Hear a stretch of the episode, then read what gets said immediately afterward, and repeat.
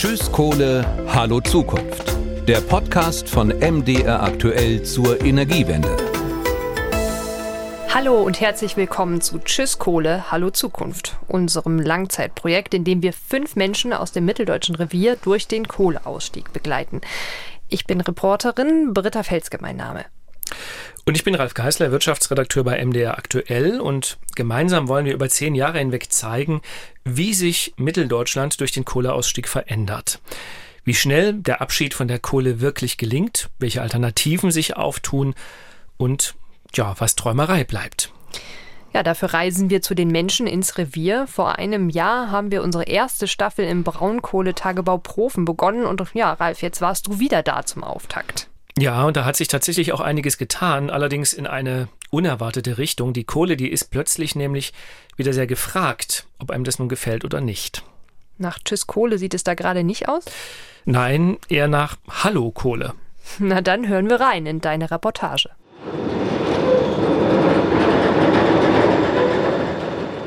Die Luft erzittert, jedes Tier nimmt Reis aus, wenn sich Schaufelrad Bagger 1580 durch den Tagebau Profen frisst.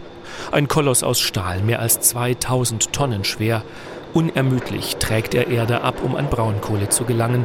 Neben dem Ungetüm steht Bastian Zimmer vom Kohleunternehmen Mibrak. Wir sind gerade im zweiten Schnitt des Abbaufeldes und es geht runter bis zum zukünftig bis zum siebten Schnitt. Die Kohle wird in fast allen Schnitten gewonnen, außer im ersten. Aber äh, der Schwerpunkt liegt dann schon ab dem dritten Schnitt bis zum siebten Schnitt gewinnen wir dann die Kohle, die wir dann zu unseren Kunden fahren. Zimmer, 46 Jahre alt, trägt eine blaue Arbeitsjacke und Schutzhelm. Er ist Planungschef der MIPRAG, entscheidet über die Entwicklung der Tagebaue mit. Seine Laune ist gut, denn das Geschäft läuft wieder wir kommen ja doch mit unseren Tagebauen, auch mit der Situation an den Strommärkten, doch aus einem gewissen Tal aus den Jahren 2019, 20. Auch das erste Halbjahr 21 war für uns noch abseitsseitig sehr schwierig. Noch vor zwei Jahren, während der Corona-Pandemie, verdiente die MIPRAG kaum. Energie gab es im Überfluss, das Kohleunternehmen musste 400 Stellen streichen. Doch mit dem Abflauen der Pandemie stieg der Energiebedarf und mit ihm die Nachfrage nach Kohle. Und mit Russlands Krieg gegen die Ukraine hat sich die Energienot derart verschärft, dass ohne die Kohle Deutschland im Dunkeln säße. Ausgerechnet der klimaschädlichste Energieträger sichert die Stromversorgung. Das wirkt sich in der Art aus, dass wir hier im Jahr 2022 das Schichtsystem geändern mussten auf, auf ein wieder kontinuierliches Schichtsystem. Wir arbeiten also hier in diesem Tagebau wieder sieben Tage die Woche, 24 Stunden durchweg. Und dafür brauchten wir wieder Personal, dafür musste Personal wieder geschult werden. Aber wir haben auch Investitionen getätigt in äh, Anlagentechnik, um weitere Förderpunkte zu haben, um flexibler auch reagieren zu können auf den Markt. Also das waren schon große Herausforderungen in 2022. Mehr als 100 Leute hat die Miprak wieder eingestellt. Der Tagebau Profen beliefert Kraftwerke in Skopau, Chemnitz, Zeitz und auch in der Tschechischen Republik. Schaufelradbagger 1580 dreht sich so unermüdlich wie eine Schweizer Uhr. Planungschef Zimmer will ihn genauer zeigen. Durch eine Metalltür betritt er einen Steg. Dann steigt der 46-Jährige auf vibrierenden Metalltreppen nach oben. Jetzt stehen wir hier auf dem Bagger drauf. Das ist schon eine gehörige Höhe, die wir hier haben. Das geht noch höher. Wir sehen jetzt vor uns das Schaufelrad, was sich vorne dreht, wo, der, wo die Massen gewonnen werden. Der Winterwind weht Zimmer ins Gesicht. Er läuft auf reichlich 20 Metern Höhe über schmale Stege zum grün getünchten Führerhäuschen.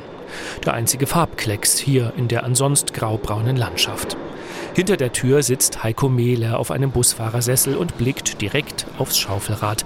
Ein freundlicher Mann in Arbeiterkluft, der das Ungetüm mit Hilfe von Schaltern, Knöpfen und mehreren Bildschirmen steuert. Ich sehe jetzt meine Leistung, die ich fahre, dass ich nicht zu viel fahre, dass so alles weggeht und die Vorwerke, wenn sie an sind, ob das alles hinhaut, ob er hinten mitfährt, ist alles drauf auf dem Computer. Ja. Die Werte von den Maschinen, soll nicht zu heiß laufen und dass alles in Ordnung ist. Alles unter Kontrolle. Meles Schicht hat 6 Uhr morgens begonnen. Der 57-Jährige bedient den Bagger mal früh, mal abends, mal nachts. Er wirkt einsam in seinem Häuschen. Doch einsam, sagt er, sei es nicht. Zwei Kollegen würden gerade an anderer Stelle Technik prüfen. Baggerfahrer sei ein guter Job, anständig bezahlt. An den Kohleausstieg denkt Mele ungern. Was soll ich da dazu sagen? Ich hoffe, dass es weitergeht mit der Kohle. Auch für unsere Jugend vor allen Dingen dieses Jahr Interesse hier anlegen ans Werk. Es muss weitergehen. Es muss. Ganz einfach. Und es wird auch. Heute geht es für Mehle allerdings nur bis 14 Uhr weiter. Dann ist Feierabend. Planungschef Zimmer klettert den Bagger wieder herunter und steigt in sein Auto. In gemächlichem Tempo lenkt er durch den Tagebaugrund. Am Rand erheben sich Steilhänge bis zu 50 Meter hoch. Zimmer erzählt, an deren Erdschichten erkenne man, dass sie einst aufgeschüttet wurden. Vor dem Zweiten Weltkrieg sei an gleicher Stelle Kohle schon einmal gefördert worden. Nun trage man das Gelände wieder ab, wolle Flöze in tieferen Schichten gewinnen. Ja, und hier in diesen Kippen finden, finden wir natürlich auch viele sag mal, Hinterlassenschaften, die Generation von Bergleuten dann mal mit verkippt haben. Also Felsbrocken, die im Weg lagen, die sie hier verkippt haben, die wir jetzt wiederfinden und wieder beräumen müssen, die uns auch vor einige Herausforderungen stellen. Aber eben auch zum Teil Schienen, Schwellen, Motoren haben wir schon gefunden. Also all das landet dann auch bei uns auf dem Bagger und der hat dann ein Metallspürgerät und stoppt dann automatisch, wenn er das erkennt. Das Auto schaukelt über den sandigen Boden. Zehn Minuten lang geht es quer durch den Tagebau. So, ich werde mal jetzt hier wenigstens äh, Allrad anschalten. Orientierung gibt nur das Förderband, das Kohle und Abraum über mehrere Kilometer zum sogenannten Massenverteiler bringt, der alles sortiert. Zwischendrin ist nirgends ein Mensch zu sehen. Es ist natürlich so, dass sich der, der Bergbau auch stark verändert hat. Wir sind auch gerade durch die letzten Jahre auch gezwungen gewesen, effektiver zu werden, auch da viel zu automatisieren. Früher, zu DDR-Zeiten, saßen auf diesen Stationen überall noch Mitarbeiter, die dann umgestellt haben. Das läuft mittlerweile alles zentral automatisch vom Leitstand. Zimmer lenkt Richtung Ausfahrt. Trotz des derzeitigen Kohlebooms rechnet er in Profen mit einem Ende des Bergbaus bis 2035. In jenem Jahr erlischt die Betriebsgenehmigung für den Tagebau. Und Gesetz sei nun mal Gesetz, sagt Zimmer. Außerdem würde der Ausbau der erneuerbaren Energien die Kohle immer weiter zurückdrängen. Daran ändere auch der aktuelle Boom wenig. Bin jetzt habt da keine Wurzeln in der Braunkohle. Ne? Also da gibt es ja sehr viele Mitarbeiter in der MIBRAG, die aus der Umgebung kommen, wo die Eltern schon im Bergbau gearbeitet haben. Das ist bei mir nicht der Fall. Mein Vater ist zwar Geologe, aber hat mit dem Bergbau eigentlich nichts, nichts am Hut gehabt. Aber ich habe eine Diplomarbeit hier bei der MIBAG geschrieben. Ich habe damals was in der Nähe von Leipzig gesucht, weil meine äh, jetzige Frau, damalige Freundin, äh, dort gelebt hat. Und da habe ich gesagt, Mensch, da brauchst du eine Diplomarbeit in der Nähe. Und dann äh, ist das mit der MIBAG mir ganz recht gekommen und dann bin ich hängen geblieben. Zimmer ist als Planungschef auch für die Renaturierung zuständig für die Zeit nach dem Ausstieg. Er fährt auf eine Anhöhe, steigt aus dem Auto und läuft über eine Wiese bis zur Tagebaukante. Von hier aus kann man in die Zukunft blicken. Schemenhaft sieht man am anderen Ende des Tagebaus Windräder, die sich drehen. Sie gehören der Mibrak, die sich damit ein neues Geschäft aufbauen will. Wir haben hier ein Projekt, das nennen wir EMIR, Erneuerung Mibrak im Revier. Und da soll hier am Standort Profen äh, auf ehemaligen Tagebauflächen ein Energiepark entstehen. Und Bestandteil dieses Energieparkes ist auch ein Elektrolyseur. Und äh, den wollen wir errichten und betreiben und in das mitteldeutsche Netz, was entstehen soll, wollen wir den Wasserstoff einspeisen. Noch allerdings klafft ein tiefes Loch, wenn man den Blick von den Windrädern nach unten in den Tagebauprofen richtet. Mittendrin Schaufelradbagger 1580, der aus der Ferne wie ein Spielzeug anmutet. Nach der Kohle, erzählt Zimmer, sollen hier Seen entstehen, Flächen für den Ackerbau, kleine Wälder. So ist die langfristige Planung. Der Kohleausstieg macht mir grundsätzlich äh, keine Sorgen. Wir müssen die Randbedingungen im Revier schaffen, dass neue Arbeitsplätze entstehen.